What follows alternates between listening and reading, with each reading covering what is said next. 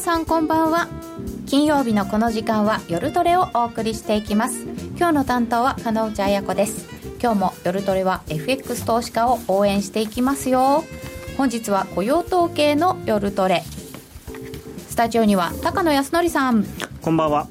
柳沢博さん。こんばんは。よろしくお願いいたします。内藤梨沙ちゃん。よろしくお願いします。ゆきなちゃん。よろしくお願いします。よろしくお願いします。そして今日はノーディお休みです。えー、ツイッターと、えー、皆様のご意見ご質問を随時受け付けております、えー、皆さんと一緒にトレード戦略を練っていきたいと思います。それでは今夜も夜トレ進めてまいりましょう。この番組は真面目に FXFX プライム by GMO の提供でお送りいたします。えー、さて現在のところドル円113円99銭ほう。1ユーロ121円38銭から39銭、ポンド円で143円95銭から96銭といったところになっております。夕方ちょっとドル円、えー、ドル下落するところありましたけど、少し戻ってきて雇用統計前というところになっています。冬時間10時30分の発表になりますので、えー、1時間ほど、えー、いろんなことを見ていきたいと思います。さて、ここからは足元の話題、12月相場について伺ってまいりたいと思いますけれども、11月っていうのが結構ドル円としてはすごい月だったのではないかと思うんですけど、なんかいろんなもの、これまで抜けたことがないようなものも抜けてきたんだっていう話ですけど、12月、11月をまず振り返ってみると、いかがですか、高野さん。まあ、びっくり仰天って感じですけれどもね、あのトランプさんが勝つ勝ったこと自体もびっくり仰天ですけど、うん、それであの中期ではドル買いじゃないかとは思いましたけど、こんな短期でドル買いにいきなりなるとは思わなかったんで、でしかも完全にリスクオンになってますから、あのメキシコペソ以外は。そんそんなにリスクオンでいいのかって、まあ、ただ、ブラジルとかもね、ちょっと新興国がおかしくなってますけどね、株なんかは。でねうん、でも先進国に関してはね、非常にもうイギリスもブレグジットどこへ行ったっていう感じになってるし、うん、かすんじゃいましたよね。かすみましたね。別に問題は消えてないんですけどね。まあまあ、ただ、ちょっとなんかねあの、お互いに歩み寄りがなんかここのところ出て見えてきてる感じはしますけどね。うんでも本当になんかいろんなものが消えていて先ほど柳沢さんとも1か月前にお会いした時は 考えてもいないことに、そうですね、なんか読んだんですけど AI で人工知能でトランプさんが勝っているという予想をしてた AI はなかったって話を。そうなんですか、うん、おじゃあ AI より木村太郎さんの方が高野さんもトランプが勝つって言ってたんだから、ね、AI に勝ったんですよ、この AI に勝ったところです大したもんそれすごいですね、人工知能柳沢さんが高野さんのことを褒めてる、褒めて褒めてない。それはゆきなちゃん、すごい指摘でしたね。なかなか見ることがなくて。で、でこの間に、まあ、あのドルが上昇っていうのもあるんですけど、アメリカの金利がずいぶん上がりましたよね。まあ、これはあのトランプさんのその、まあ、政策 が財政拡大ということなので、あのまあ、財政今、財政拡大しようと思ったら、あのまあ、赤字国債っていうんですか、はい、あの日本流入と発行するしかないんで、まあ、そうすれば金利は上がる方向ですしね、まあ、だからいい意味でも上がるし、悪い意味でも上がる、景気が良くなるという意味でも上がるし、財政が良くなくなるっていう意味で、悪い意味でも上がる。で本当に11月10日の朝起きた瞬間に、はい、債券の利回りがあのあそこまで上がってるのを見て、あこれはもう世の中が変わったなと、瞬間思いました。やっぱりこれだけ金利が上がるってことは、世の中が変わる、うん。まあ、それぐらい大きいこと、ね、十十何年ぶりに、だからもう世界中の金利が上がってるんですからね、うん、日本の10年債以外。うん、それでも少しは上がりましたよ、まあ、ピン止めしてる割には。すごいことなんです。で要はだから、それまではあのマーケットの FRB の方が強気で、マーケットの方が弱気だったら景気、景気とかインフレに対して。だから、FRB は利上げしようとしても、マーケットの方は利上げなんか、えー、せいぜいやったって、だって来年の春までできないとか言ってるストレテジストとかいましたからね。で、そういう人たちもいたぐらいの世の中だったのが、もしかしたらさ4回やるんじゃないかとか急に言い出してるわけですよ、来年。4回？うん。で、急にだからもう、ガラッと変わっちゃってるわけ。ももしかしたらできないかもしれないって言ってた人たちが、3回とか4回とかって言い出しちゃうぐらいに、こう、全くこう180度見方が変わっちゃったんですね。それはまあ、マーケットひっくり返りますよ。もう金利が上がるってことはど、どの世界にも結局、影響しちゃいますよね、はい、まあそうですね、だから、ただ難しいのは、あまりに急激に債券が下がってるんで、だから、まあ、この間の記事で出てましたけど、1か月で200兆円ぐらい、そのまあ、みんなやられ,、ね、やられてるという。うん、まあ債券はあの FX、まあ、もちろんね、先物でヘッジしてる人いるでしょうけれども、基本的に物があって、物の値段が下がってるわけだから、実際にやられてるんですよね、まあ、でもね、あの今持ってるのは、ほとんど中央銀行なんで、あの値払いしなくてもいい人たちが持ってるから、うん、世界中そうですね。ですよ。特に米国債は。うん、えでもあの、日本の機関投資家さんがみんなあの、たくさん持ってたわけじゃないですか、はいはい、米債しか買えるものがなくて。はい。はい。で、まあ、その人たちが、付きだから、まあまあいいやっていう。為替ヘッジ、今、一生懸命外してるんじゃないんですか、いや、だから、あの、GPIF とかがちょっと危ないかもしれないですね。きついですよね。いや、でもそんなことはないです。あの、ないですか？あの、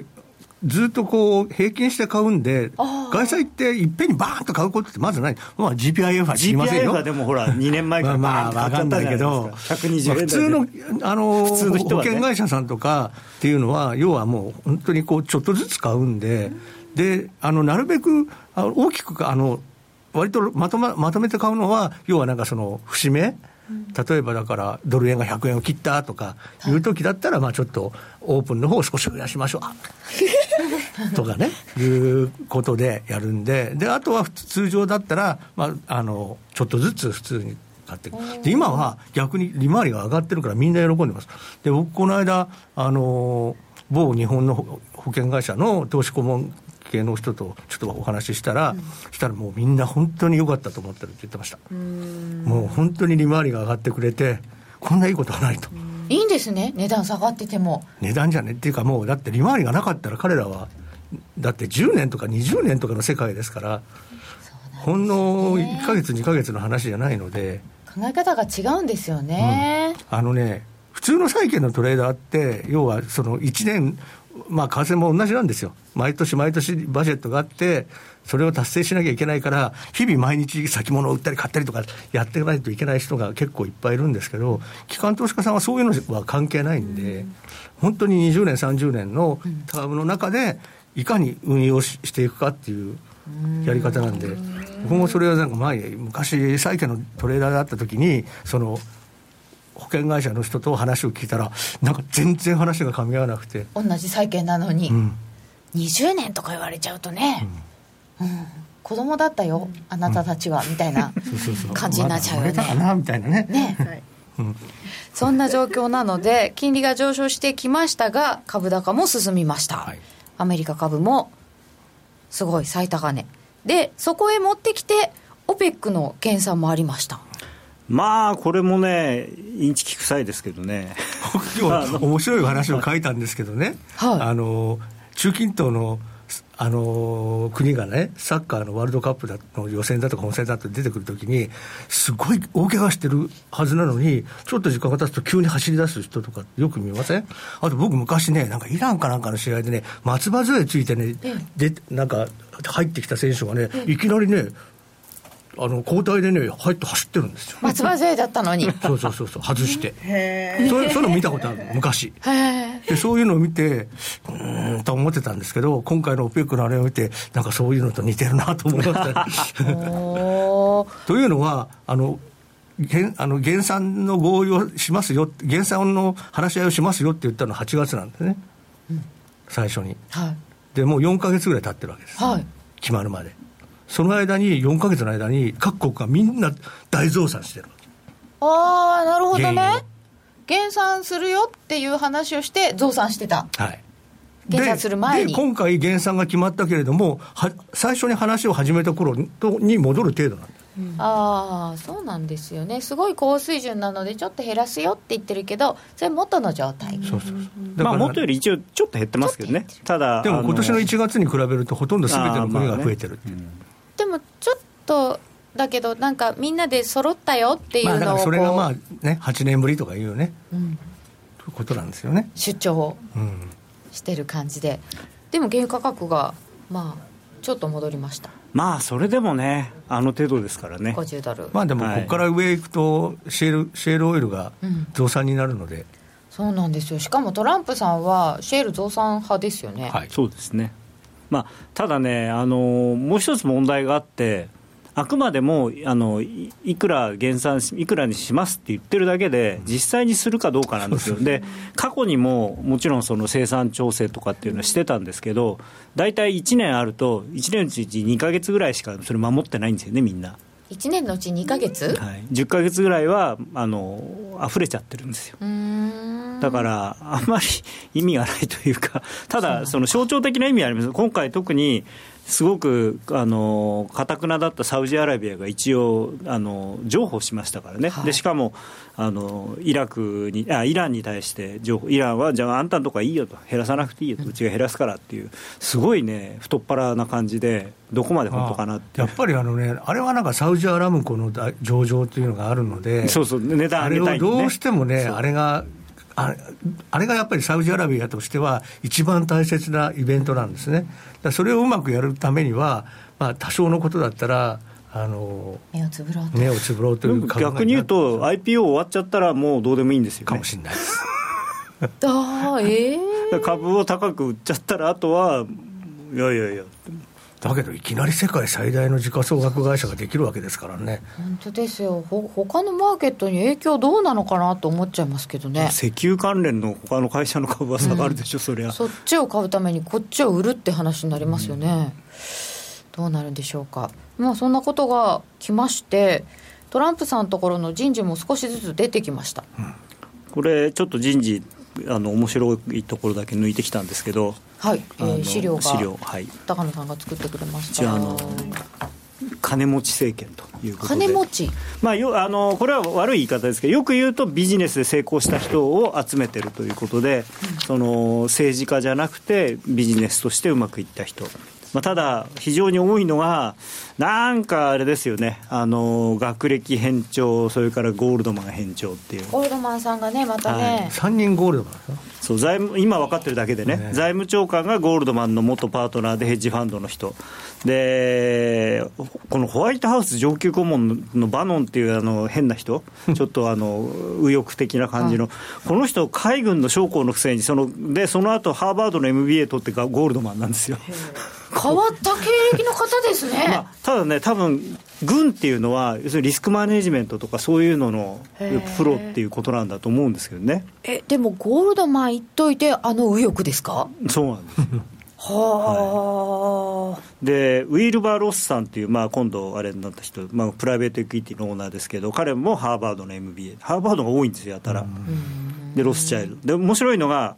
えー、商務副長官のリケッツさんって人はシカゴカブスのオーナー共同オーナーの一人なんですけど今年あの話題の人ですよね。なんで？あのシカゴカブス80何年ぶりに優勝してすごいあのこれをだからなんて再建した人。で ABN アムロの OB と。知らない。柳沢さんと同窓そんなそんな偉い人は僕知りませんであとゲイリー・コーンっていうゴールドマンの今の社長 COO か CEO じゃなくて COO の人。です、ね、の人を引き抜こうとしてて、まあ、今話し合いしてる、まあ、何かの形で。予算局長にするとかって言ってるでしょ？なるって。だから本当ゴールドマンだらけ。ビリオネア政権、ね、ウォールウォールウォール街は敵だって言ってそうそうそうそう。ですよね。しかもゴールドマン名指しでさ言ってましたからね。だから俺クリントンに金やってっつって文句言ってましたけど、まあまあやっぱり。これでじゃあウォール街ともまあなんか。まあねであのトランプさんのあのお嬢さんのイバンカさんの旦那さん、はい、あの人ねあのものすごいあのカチカチカチのユダヤ教の人なんですよ、うん、正統派ユダヤ教の人結婚してイバンカさんもユダヤ教に改宗してますから、ね、改宗してるぐらいなんで。ね、でそれぐらいの人なんで、やっぱりユダヤ系のととのですねつながりがやっぱりあの強くなるだろうなと思ってたら、やっぱりこういう感じになったのかなっていう。ねえ。きっとそういうのがいろいろあったんですね。いかにもユダヤ系の名前ですもんね。そうですか。ムニューチンさんですよ。ムニューチンちょっと読みにくいんですけどムニューチンさんムニューチンさん。いいんですかこれ発音これで。ムニューチンよさんでくわかんない。なんか昔あのババイオリニストでメニュー品。あいましたね。いましたね。多分に同じ感じの。なんかねあのまだあの日本語表記がか固まってないみたいなんでか変違う書き方してるとこありますよね、うん。あるんですよ。どっちで読んでいいのかなと思ってまだ迷っているアナウンサーです。でもねすごいですよね。みんなハーバードだシカゴ大学の MBA ですからね、だって今岡さんだってあれでしょ？そうそうそう。あのペンシルベニア大学ウォートンスクール。なんでしょ？そう。ウォートンのオール A とかっていう。すごい。あんな美人さんがそんな成績もよろしい、うん。しかもなんかモデルやってから MBA 取ったんじゃないかな確か18ぐらいからモデルやってその後で大学院行ったっていう。モデルで稼いだ金で大学院みたいな。そう。お父お父さんねすごい子供に厳しいらしくてだから自分ちゃんと稼いでから稼い自分で稼げっつって。いやそうですか。じゃあまあこういう、まあ、ちょっと学閥っぽいようなところもある内閣になりそうなんですけどもここから見る見られることはどんなことがありますか？これなんかそろそろドル高嫌だねとか言わないんですか？誰か。逆ですよ。やっぱり。うん。どどちらかというとあのねあの強いドルは米国の利益と言いそうな。言いそうですか？懐かしい。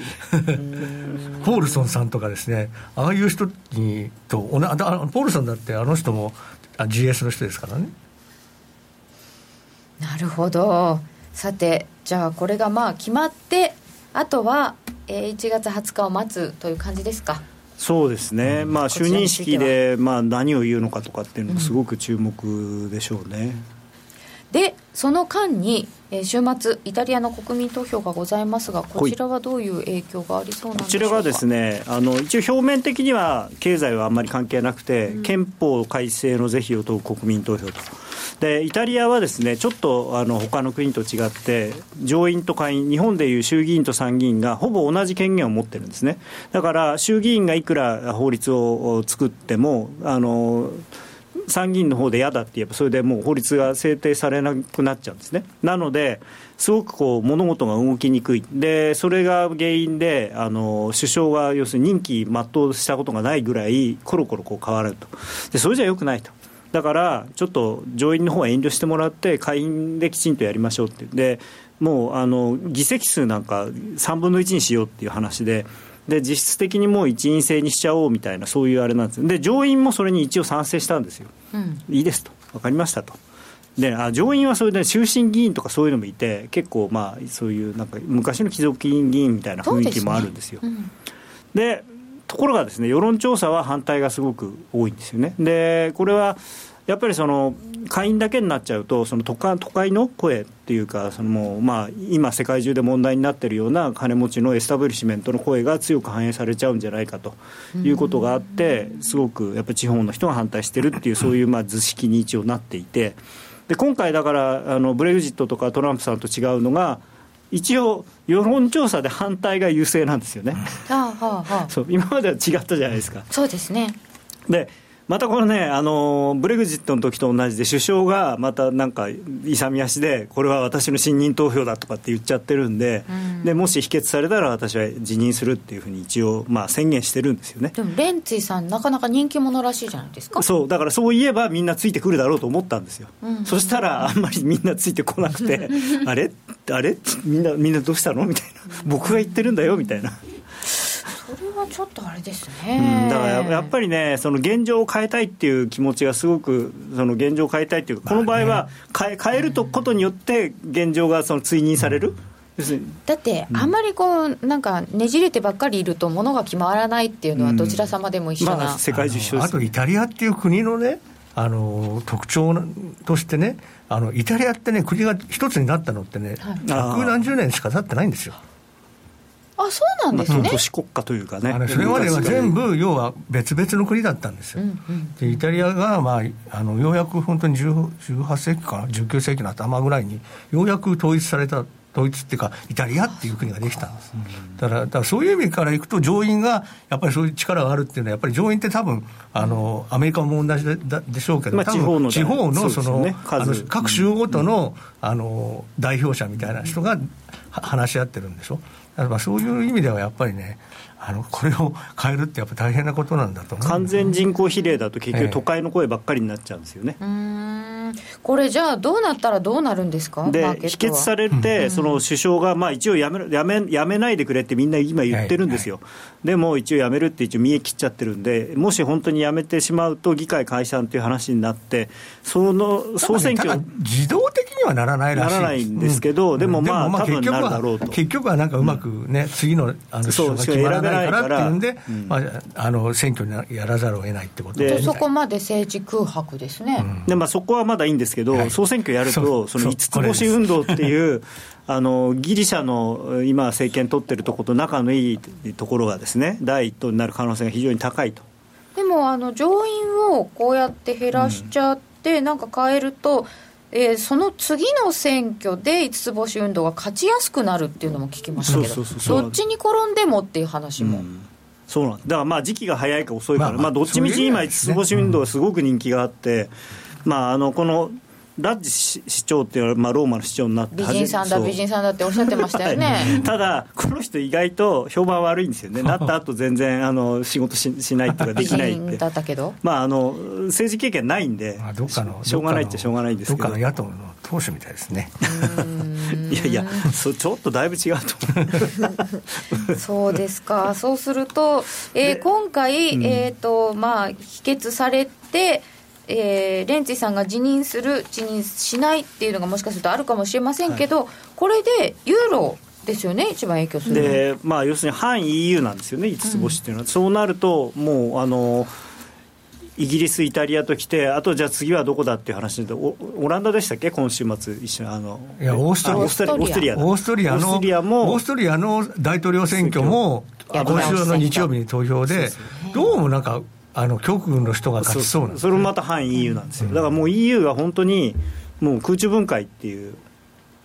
シナリオになりかねない。嫌なのが、要はイギリスが EU を離脱しても、イギリスはポンドの国だから、はい、ユーロには関係ないんですよ。そうです、ね、でもイタリアもオーストリアもフランスもオランダもみんなユーロ使ってる国なんですよ、今度の方が影響大きいだから今度ねだからそういう意味では本当に大変なんだろうっていうどうやって分離するんだってそうただあのユーロをやめるっていう法律はなんかないみたいなんですね。ないですね、うん、ない。だからどうやってやめるのかがねどこもわからない。それをこれから考えなきゃいけない、ね、そうそうそう。でイタリアもねどうするかわかんないんですって。第2ユーロっていうのにするするっていう考えとリラに戻すっていう考えとあるっていう、ね、今さらよく分かんないですその第2ユーロっていうのも。まあまあまあでもでも分けるんならリラにすりゃいいのにねと思いますけどねそうですよね。第2ユーロって言われても困っちゃいますよね。そうするとそれを踏まえて、12月相場を考えなきゃいけないわけですよね、まあ、ただ、これはそのすぐにじゃないんで、来年のテーマですよね。レンチさんもどうなるのかなっていう話ですよね、だから4日に投票があったとしても、そこから先は長い、うん、まだまだ、あと昨日ちょうど昨日ですけど、あのユーログループの議長のダイセル・ブルームさんが、うん、そのまあ、イギリスが単一市場にアクセスできるその、まあ、方法を考えましょうみたいなことを言い出してるんで、はいはい、そうすると、別に EU にいなくてもその単一市場にアクセスできるんだったら、できるっていう可能性は。金を出すスキームを考え検討するとかって、あのイギリスイギリスの EU 離脱症が言い出しちゃって、でポンドが急騰しましたね、昨日のあそうですよね、うん、えでも、今にして思うとそ、そうやってちょっと甘くしちゃうと、あイギリスよかったねって。って思っちゃったんですけど、でもなんか逆にイギリスは、要はもう EU にお金を出さないために離脱するっていうんで、みんな離脱に投票したのに、なんでまた金出すんだって言って、イギリスの国内は結構揉め揉め始めてる、もうすでに。いやそうですか、うん、それも困った話ですね。ただね、他の国から見たらね、あなんだ、EU 出てっても別にいいんじゃんっていうことで、そ、ね,、のイタリアとかオーストリアとかはやりやすくなりますよね、あとフランスだってね、やりやすくなっちゃう。でもフランスが EU にだとしたら EU なんてもうなくなりますよ。まあ意味がないフランスが言い出しっぺですからねフランスが作ったんですそう。そうですよね。フランスがドイツを抑えるために作ったのが EU ですから。それがだから結局ほらそれがドイツに乗っ取られちゃったからフランスは嫌なんでしょ、まあ、確かにね。いつの間にかその悪いやつをこう抑えようと思って同盟作ったのにその悪いやつがまた一番偉くなっちゃったでフランスもこの間の予備選挙であのなんかねフィヨンさんフィヨンさんが、あの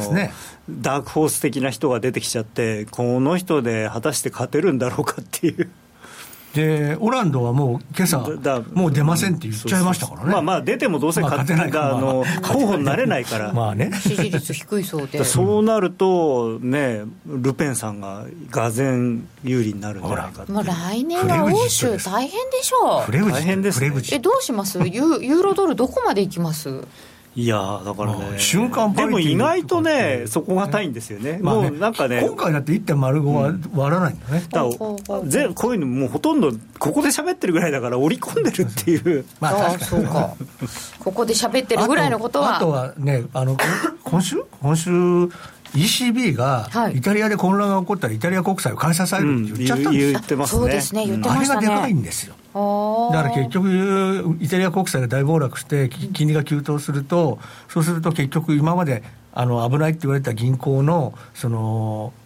あの、資本増強とかそういうのもうまくいかなくなっちゃうわけですよ。そうすると金融せあの金融界がボロボロになってぐちゃぐちゃになってどうなるか分かんないことになると大変なことになるんで ECB はもう買い支えるって言っちゃったんですね。まあ、そこはねドラギさんですからね。まあね。それはまあドラギさんもともとイタリアの人ですからね。我がイタリアのそうでしたイタリア人ですからもともとっていうか今でもイタリア人ですから。そうでしたそうでした。いやでもねなんかこれまでいろいろ買えないと言っていたものを。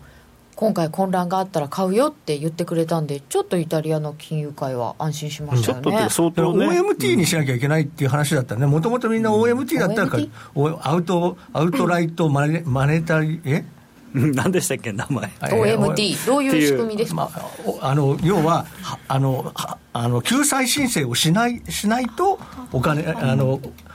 救済申請をすると、なるほど。あの ECB があの国債を買えるっていう。手を挙げなきゃいけないよってギリシャとかが、あのポルトガルがあの ECB に買ってもらったあのスキームなんですね。はいはい。で、それを、そうするとイタリアはもう事実上もう自分たちじゃだめだから、万歳して、助けてって言わなきゃいけないっていう、それだったら買うっていう話だったのが、そうじゃなくて、普通の QE で買うって言ったん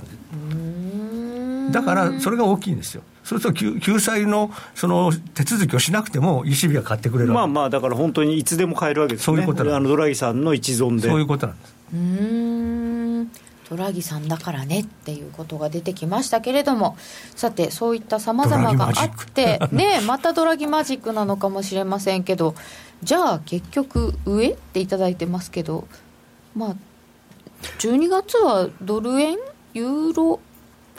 まあね、これだけ動いたんで、はい、ちょっともういいよって感じではあるんですけどね。もうもうあの海外勢はお休みだしっていう感じですか？まあ、FOMC で終わりでしょうね、多分ね、うん、今年はまあ FOMC がこれ、こういうことになっちゃったんで、ちょっとそこまでは真面目にやるかっていう感じになってると思いますけど、うん、早く終わってくんないかなってみんな思ってると思います、まあ、FOMC 終わって、もう休暇に入りたいと。休ませてくれと。うんさてドル円が現在114円飛び3銭近辺。ユーロ円121円28銭29銭。ユーロドルがちょっとまた落ちてきて1.0635近辺となっております、え、それではここで一旦お知らせです。毎日書道会常任顧問書家関口俊宝さんの教養としての書道ではただいま受講生を募集中。ビジネスに教養に国内外で活かせるコミュニケーションスキルに改めて字を学び墨と筆で書くことを通して書をあなたの自己表現の手段にしていきませんか？お申し込みお問い合わせは「ラジオ日経大人の書道」をインターネットで検索ホームページからどうぞ。日本を代表する宗教学者木野和義さんが説いた昭和の名講話集「消防現像に学ぶ CD 版」好評発売中。難解と言われた道元禅師の教えが分かりやすい木の節で今鮮やかによみがえります。お値段は税込1万6200円。送料が別途かかります。お求めは0335954730ラジオ日経通販ショップサウンロード。またはネットショップサウンロードまで。教えて高野さん柳沢さん。教えて高野さん。柳沢さん だけどノーディーがいないとまたちょっと違いますね、うん、本当だね。面白いね。ノーディー音が。賞が、なないとね。2つになっちゃう。2つ。だいぶ違うもんですね。うん。えー、今日はえー、先日リスナーの皆さんからいただいた私が相場で勝つ秘訣をご紹介しております、うん、えー、先ほどは先行配信部分でご紹介いたしました。続きいきたいと思います、えー、それではゆきなちゃんから、はいえー、私が勝てるようになったのは両立てを使い始めてから。賛否両論あるのは理解していますが私が勝てるようになったのはこれです。パンダで方向性を決めたら押し目や戻りを待ってポジションを取り10ポイント逆行すれば半分を両立て。そこから自分の考えてる方向に戻れば両立てを切らずとも半分はリグエルし方向が間違ったと思ったら半分ずつ一度処理して逆方向に倍立てしてポジションも取るようにしています。個人投資家にとって損を切るのは未銭が減るのでやはり辛いことだと思います。僕も損切りが苦手で行き着いた方法です。皆さん苦労されてますねやっぱり。そうだよね。でもやっぱりあの自分の苦手なところからこうこれならできるっていうのをやってらしたんでしょうね。そう。確かに賛否両論はあるところかもしれません。両立て難しいですよね、えー、ではりさちゃんお願いします。はいえっ、ー、と、長期3ヶ月ぐらいのトレンドに逆らわないで短期1週間ぐらいで勝負する。過去検証を行いトレードルールが使えるか確認する。そのルール通り実践する。そんな感じです。うん、ところで、高野さんに質問ですが、みんなが勝てるようになってしまうと FX 会社は損しませんか？あまりよくわからないのですが、ゼロサムゲームなどで損する人がいないとダメなのかなと単純に思うのですが、失礼な質問ですみません。これは私もすごい思いまして、聞いてみたいって思って。そうか。はい。いいんですか、これ聞いて。ご心配いただいてありがとうございます。大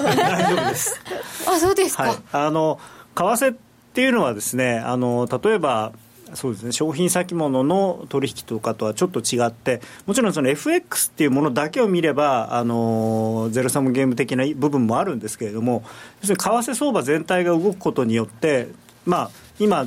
100円から114円までドル円って上がり上がったじゃないですか。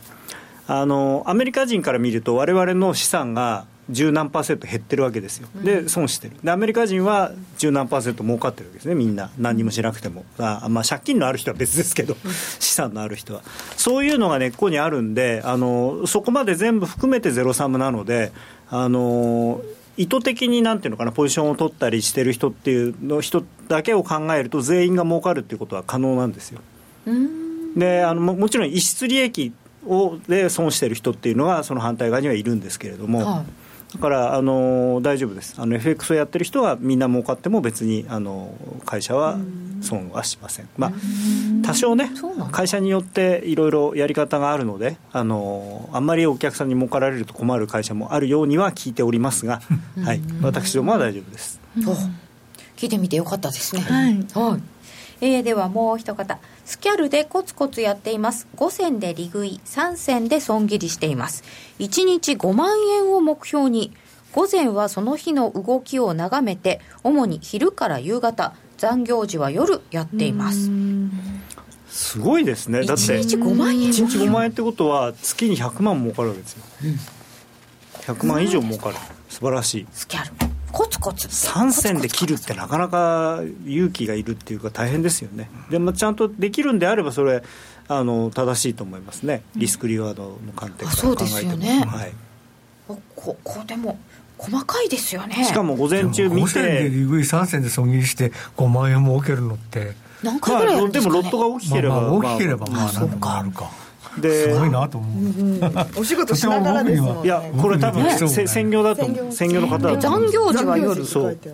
だから残業ってそっちが残業ですか？そうそうそう。5万円儲かってない時もうちょっと頑張るってことだと思いますね。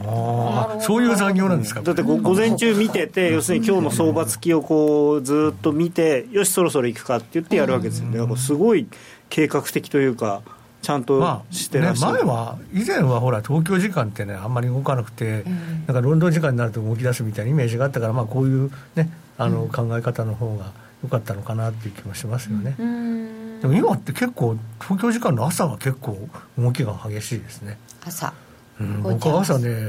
あの、うん、モーニングコールのあれを作ってると資料とかを作ってるとね動いちゃう。話が変わっちゃうんですよ でなんかねあの撮影部屋に入ってねなんか、ねはい、あの「おはようございます」なんてやってるとねなんかチャートを出した瞬間に「はっ」っていう感じなんですよ。それ変わりますね。30銭ぐらい違うぞとかいう感じなんでええー、もうしょっちゅうですあまあ確かになんかボラティリティ上がっちゃってますからね。まあだからそういう意味ではある程度落ち着いたところを待つんじゃないですかね、その方なんかと。5, 5銭取って3銭損切るんであれば、あんまり動きすぎてるとできないじゃないですか、あ確かに、うん、できないですよ。今もできない。まあ、こういう時前ですけど、ね、急に動き出した、ね、動き出しちゃいました。1ドル113円の89銭ぐらい。ちょっと落ちましたよ、えー、では続いてはえーと、順番から言うとゆきなちゃんですね、はい、はい、勝ちトレードの秘訣はドル円ショート。これにつきます。それそれ勝ちトレードの秘訣ですか？あだから、まあ、ショートにこだわるっていうのはいいことだと思いますけどねあの別にそれ逆でもいいんですけどあの要するにもうショートって決めてれば迷わなくていいんですよ。下がるとこを取りに行けばいい、うん、で上がってる時は何もしない、うんこの方からは多分だいぶ前に頂いてるので、はい、トランプ相場の前のところで頂いてる、うん、っていうのもあるかもしれません、うまくこれをだから今の今の相場をスルーできてれば、うん、まあ逆に見てね今日今は入ってない。円が下がってると思えばいい。ああそっかそっか。なかなかねそれは難しいですよ。僕もあの相場が下がってる時に儲かって上がる時はなんとかゼロで逃げようっていう、そういう人だったんで、ショートが好きな人はショートにこだわって、はいまあ、今は合わないなと思ったらまあそうそうそう。我慢のゴルフみたいな、まあ、あとはその下がる通貨探すみたいな。ああやっぱそういう人たちがいるんですよ、うん、じゃありさちゃんいきましょう、はい。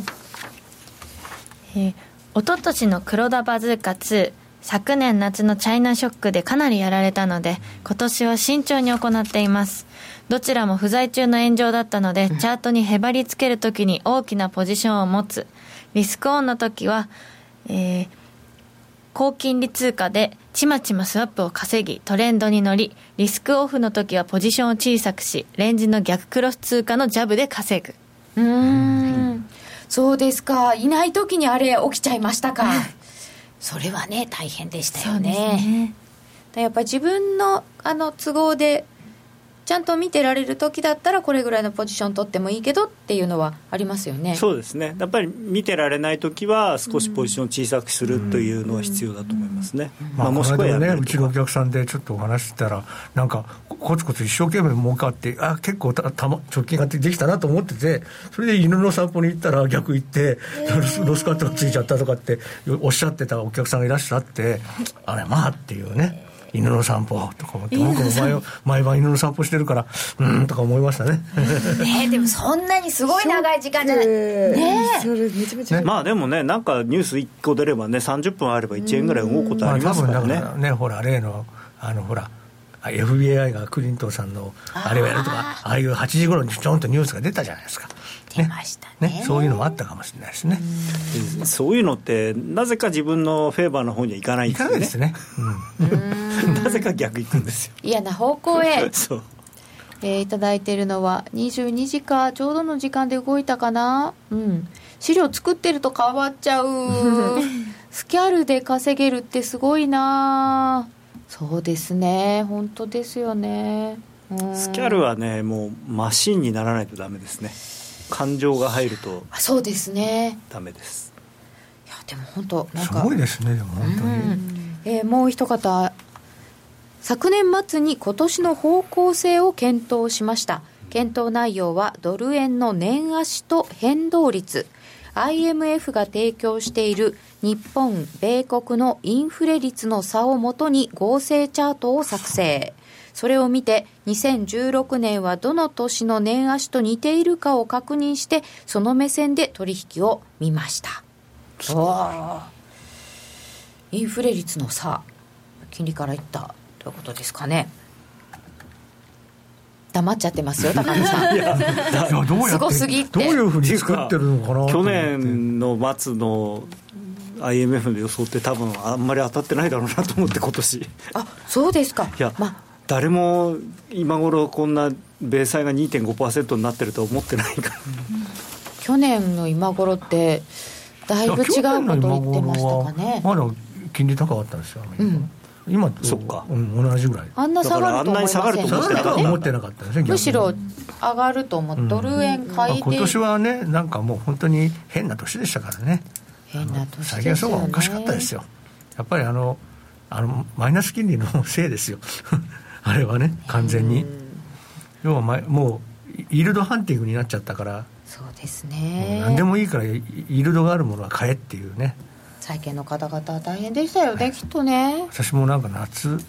7月か8月の頭ぐらいかなんかにそのあの法銀のその運用の人と会ったらもうみんな本当に暗かったですよ。そうですか。じゃあちょっとちょっと今元気になりましたかね？今はだからこの間会った時にはだいぶもう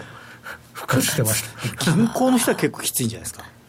政府はいいけど。政府はほらあのもうでもそうは言っても関係ないからいいけど。そうは言っても要は10年債がマイナスのイールドになったのがやっぱり困った困ってたみたいなんで、うん、あ日本国債はそんなに動いてないですからね、そういう意味ではね。よかったみたいですよ。ちょっとね面白い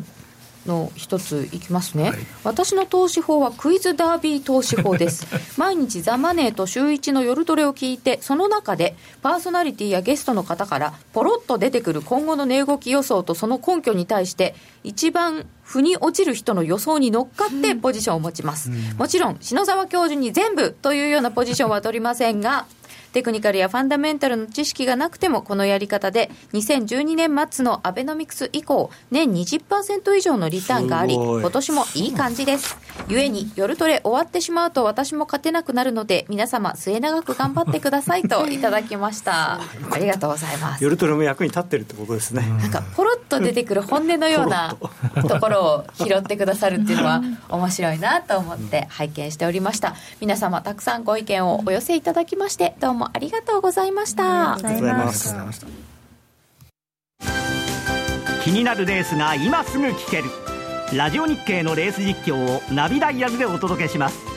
開催日のレースはライブで3ヶ月前までのレースは録音でいつでも聞けます。電話番号は0570-008460 0570-008460 0570おお走ろうと覚えてください情報料無料かかるのは通話料のみ。ガイダンスに従ってご利用ください。CD 金井さやかの90日で仕上げる TOEIC テストステップバイステップコーチング好評発売中。500分にも及ぶ音声ファイルとボリュームたっぷりの PDF ファイルを1枚に収納。しっかり確実にテストに向けた指導を受けることができます。お値段は税込5400円。送料が別途かかります。お申し込みお問い合わせはパソコンスマートフォンからラジオ日経ネットショップサウンロードまでどうぞ。夜トレ高野康則と柳沢博の今夜はどっち？どっち？この後雇用統計の発表を控えておりますがまずは今回の雇用統計について伺っていきたいと思います、えー、今回はどんな予想になっているのでしょうか？はい、えー、あちょっと待ってえー、っとですね市場予想の18万人プラス。中心は18万、まああのー、割とまあまあ普通の予想ですね。失業率変わらずの4.9、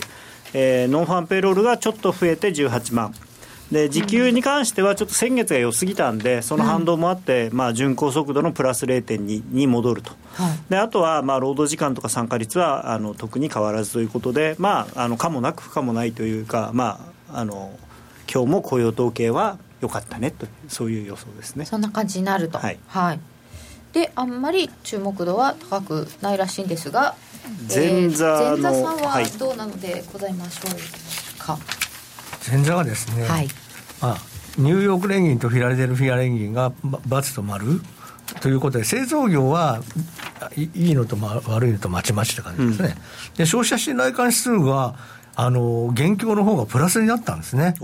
ああじゃあね、ごめんなさい、期待の方がプラスになったんですね、前はマイナスだったのが、だからこれが結構、だからやっぱりサービス産業の、あの雇用が少しかなり良くなってるし、サービス業の方が雇用人数、あのあの人を必要としますからね、店員さんとかも入ってますもんね。はいだからまあそういう意味ではちょっと強めになりそうだなと思ったら ADP が強かったと。あ強かった。はい。まあそういう意味でまあ前座的にはまあいいのかなと思います。で失業保険申請の4か月平均がまああのバツになってますけど25.2が25.3になったということなんですが、大体25万人台という絶対あもう水準が高い。水準がもういい水準なんで、こんなの悪悪いことにはなりません。はい、ということで、こから見ると、まあ、いい数字が出て当たり前かなという感じはします。うん。前座さんは良かったので、えー、今回は強いかなというところですけれども。高野さん。そうですね、まあ、冒頭にも申し上げたんですけれども、あのー、極端に悪くない限りは、はい、あの多少良くても悪くてもあまり影響はないかなと。でもちろん今回25万人とかっていう数字が出れば、わあ、すごいねとはなるんですけど、じゃあ、だからって言って、じゃあ12月の FOMC で0.5%利上げをするわけじゃないですし、で単月の数字がいくら良くても、来年のペースが例えば今、年2回か3回だとすると、それが4回、5回になるわけでもないので。あのー、まあ今日のに関してはあんまりあの大きな影響はないと思いますね。だからまあ一桁台とかが出るとちょっとあれって本当にこれどうなってんのっていう感じにはなると思いますけど。さあそれでは結構良さそうかなというところで今夜の雇用統計10分後はどうなるかを一応予想しておきましょうか。えー、っと出るのが22時30分なので、22時30分から40分にかけて上か下か横か？横か。横回り？まあ、じゃあそれで考えましょうか、えっ、ー、と今はちょっと22時のところで、えー、ドル円下げて113円の89銭ぐらいということになっておりますけれども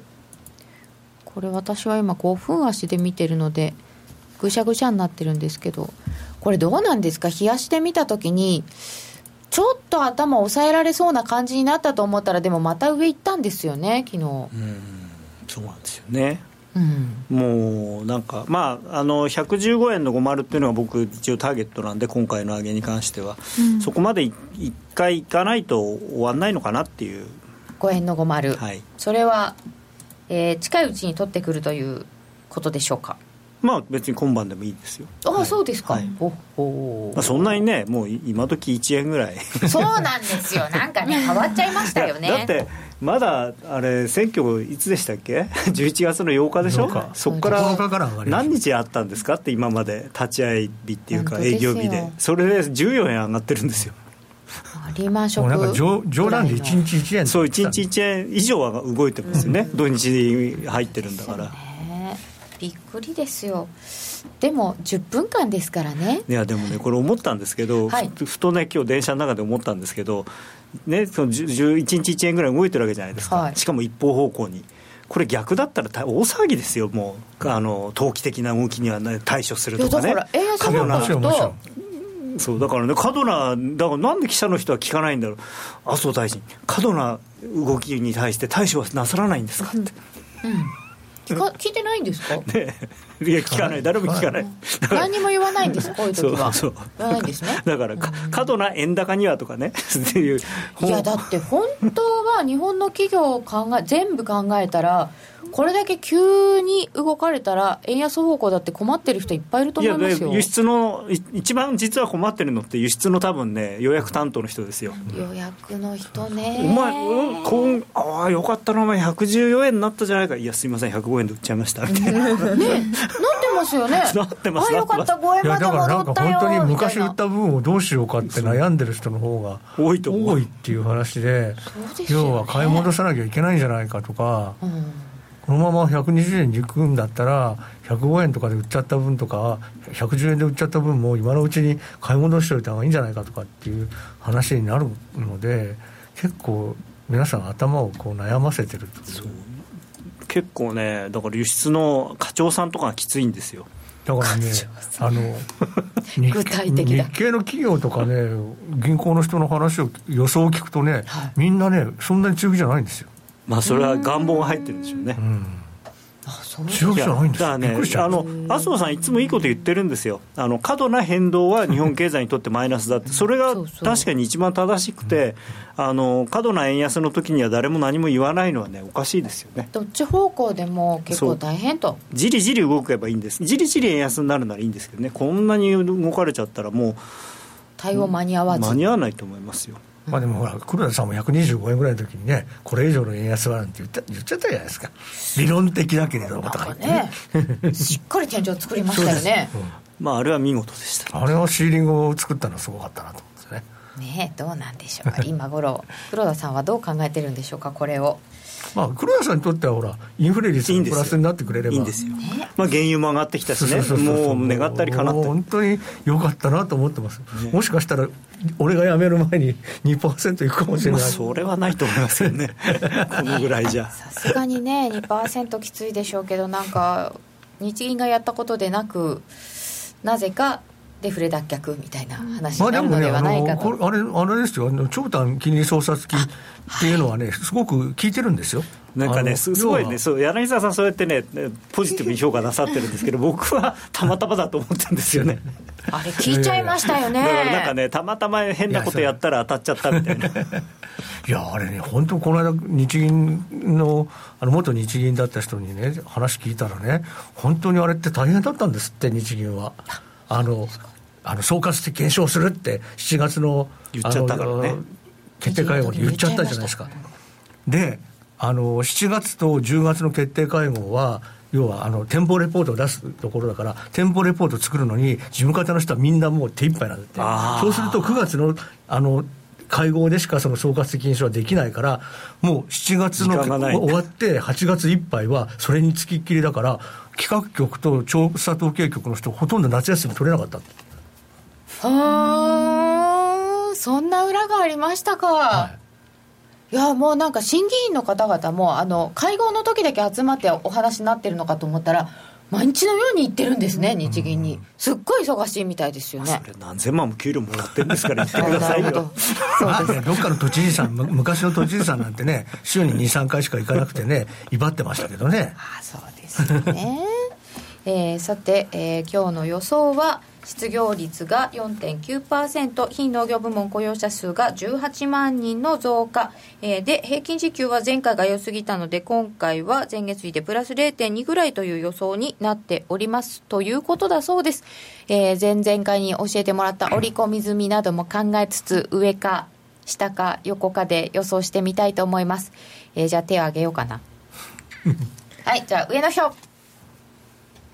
あ一人だ下の人。ええー、横の人。はい。あれ？あそうですか。図らずもそんなことになりましたよ。珍しいパターンですね。あれ？どあ私下です。はい。よかった。じゃあ下があじゃあ2対2対1 そうですか。あらまあどうでしょうかね。いやなんか、えー、あのあでも1回上がってから下がるのかなまあでも下がってほしいという半分願望です、ちょっとね、あの結構、多分さっき言ったその法人のお客さんもそうなんですけど、はい、あのまあ、個人投資家の方もですねどちらかというと、うん、ショートで我慢なさっている方の方が多いんで、一回下がってほしいなと。ね一回下がってほしい、うん、逃げ逃げ場を作ってほしい。僕ね、最近ちょっとこのチャートを見せ見ていただきたいんですが、これ、実は先週末に私、あの変わったというのに気が,、まあ、気が付いたっていうか、ずっと見てましたけど、はい、あのユーロ円がですね、まあ、ドル円はともかくとして、ユーロ円が過去2年間、ずっとこう、下がってきたこれ、ユーロ円の何ですか、えーと、週足です、週足はい、下落トレンドラインを上抜いたんですよ。これはね、結構大きいですね。うん。ユーロ円はだからまあ結構大きく上がる可能性があるのかなと。あとなんかちょうど今週200日移動平均からかも来ましたよね、ポンド円もね似たような形200日移動平均はよく見てるんで。ポンド円もユーロ円。ポンド円もちょうどね、ね、えー、これこれは2015年の末ぐらいからのやつを上抜いてるんですよね。というか、ポンド円なんて、ブレグジット後の高値を抜きましたからね。そうそうそうそう、もうブレグジット終わり、終わりとか言って。なかったことになってるんですか？いやいや、まだ一応、ブレグジット前よりは安いですけど、うん、でももうかなり近いところまで戻ってきてますよね。あそうですよね、うん、あのあの週の足の中に入ってきましたよね。はい、結構ねだからまあ、円安なんですよね、うん、でまあそのまあ、僕は正直あの、円安を必ずしも肯定する立場にないので、はい、あのこれをいいことだとは思わないですけど、あのチャート的には黒線を中心にしてドル円あドル円というか、まあ、円安の傾向が定着する可能性は非常に高いのかなと思ってます。うん。えじゃあこの後って？まあ、ただ、ドル安、円安になる可能性もあるんで、はあはあはあ、そうですね、はい、ドル安、きますかね、うん、えーと、今日は来週の予定を見るところがないので、はい、ここでちょっと見ておきましょうか。はい。来週ということになるとどうなりますか？来週 ECB があるんですけど、はい。まあ、その前にですからその週末にねイタリアの国民投票があって、うん、早ければその夜中のうちに出るんですけれども接戦になると東京時間にまたいやいやあのねなんかね投票の締め切りがね午後11時なんですって、うん、イタリアの。それあ東京のね朝の7時なんですよあでもなんかね、それでも圧倒的な差がつけば、あの30分後ぐらいにもう出ちゃうんですって。うんだから東京の朝の7時半ぐらいにはもう分かってるそうなんですただ接戦になると、もうずっとまたそうするとまたちょっと、この間のトランプさんとあれじゃないけどっていう、昼ぐらいまでごにょごにょやる可能性はあるという。まあ、そんなにね、相場に今回はでもあれですけどね。あ案外、パンと出ちゃうんじゃないですか。でも、あと、あの、オセアニアの時間じゃなくてよかったな。そう、薄いとこで。でも出ちゃうかもしれないですよ、もう途中で。でも投票が終わんないうちに？終わんなくても出るかもしれない。イタリアですから、いやそうか。なんとか優勢みたいな。そうそう。イタリアか。分かんない。まあ、あと月曜日に黒田さんの講演とダドリさんの講演があるんで、うん、まあ、もしかしたらなんか、ね、ダドリさんが例えばドル高嫌よみたいなことを言うかもしれない、今夜でも実はブレイナードがいるんでね。ああドル高大嫌い。ブレイナード。高野さん大好きなブレイナー。ドでもでもブレイナードさんは今意気消沈してるんで 財務長官になるはずだったのになれなくなっちゃって、何よって思ってる。でもねこの間話聞いたらなんかあのあの、うん、そうね。だだめだめだろうね。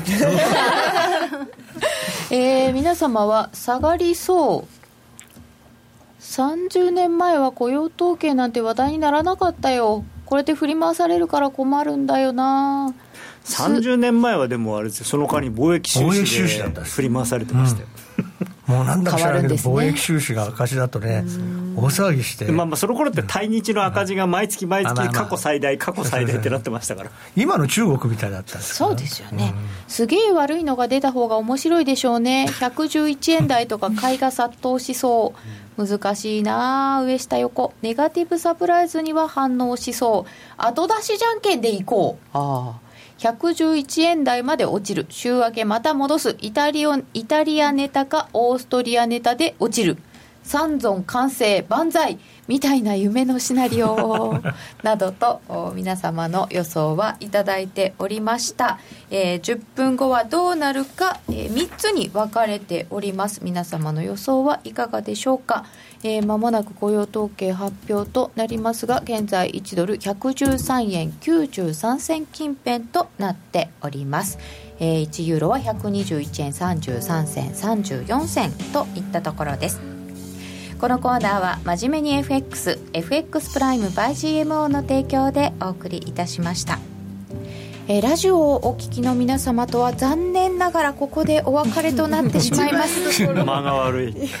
いよいよ雇用統計の発表が近づいてまいりました、えー、事前予想では、えー、 nonfarm payroll 18万人ぐらいの増加という予想になっております。えー、この後雇用統計の発表ユーストリームで延長戦で詳しくお伝えしてまいりますのでお時間のある方は引き続きユーストリームをご覧くださいえー、っと皆さんだってイタリアだしプレイナードさんだしいろんなことを考えているところですけれどもさあ悲鳴の準備はよろしいですか？なのかな今日は？えー、それではお時間のある方は引き続きユーストリームご覧ください。さようなら。さようなら